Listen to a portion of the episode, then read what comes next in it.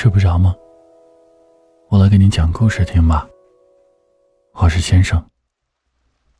喜马拉雅搜索“一九六先生”，来跟我聊天吧。最近森林里面出现了一股回忆潮，小动物们纷纷的交换自己的童年照片。小兔子也在家里面翻箱倒柜。想找到自己小时候的照片。哎，奇怪哦，明明上个月还拿出来给小狐狸看了，怎么就找不到了呢？小兔子在脑海里面搜寻着自己到底把照片藏到哪儿的记忆。小兔子气喘吁吁的坐在桌子边目光围绕着房间在打转突然呐。他想到了一个很有可能的地方——阁楼里的时光胶囊。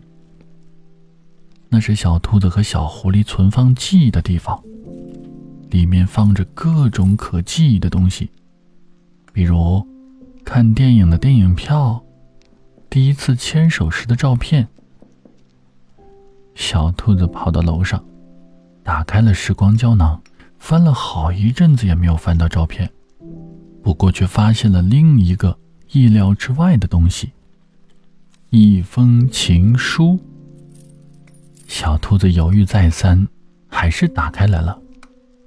信不是小兔子写的，小兔子也从来没见过。那就只有一种可能，这是小狐狸写的。小兔子看了看日期，落款日期是三年前。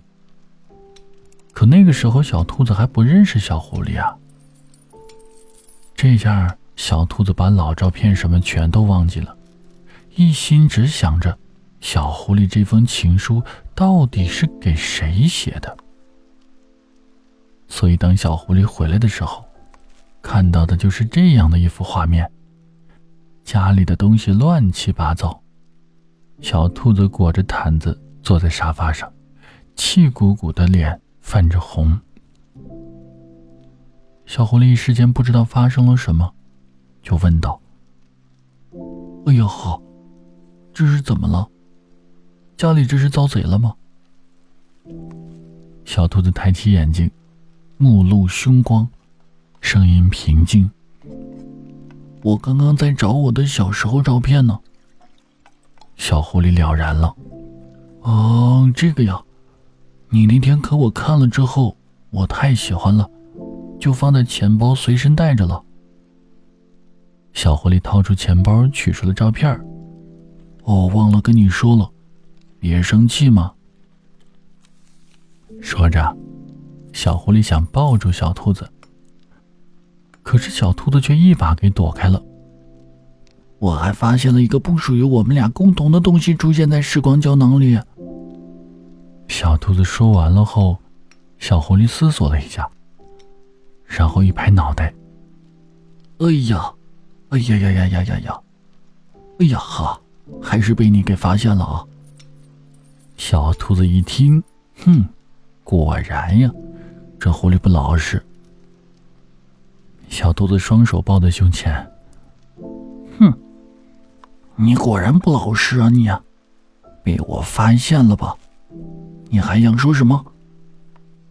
小狐狸听着，这怎么有点不对劲呢？呃，你你在说什么呀？小兔子指了指桌上的信。小狐狸拿起来看了看。哦，这个是我写给你的情书啊，怎么就证明我不老实了？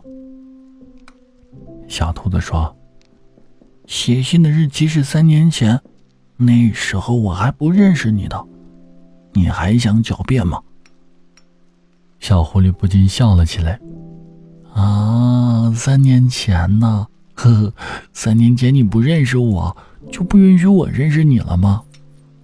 就不允许我喜欢你了吗？你这个傻憨憨！小兔子一顿，难道，难道小狐狸很早之前就？小狐狸解释啊，我早就说过我喜欢你，比你想象的要早。本来想以后再让你看这个的，你看看，现在，哎呀！小兔子赶忙收起来，摆了手道：“我我我是什么都没看到。”小狐狸笑着说：“嘿嘿嘿，既然被你发现了，也没事儿，反正反正连人带情书都是你的。”嗯，哼，讨厌。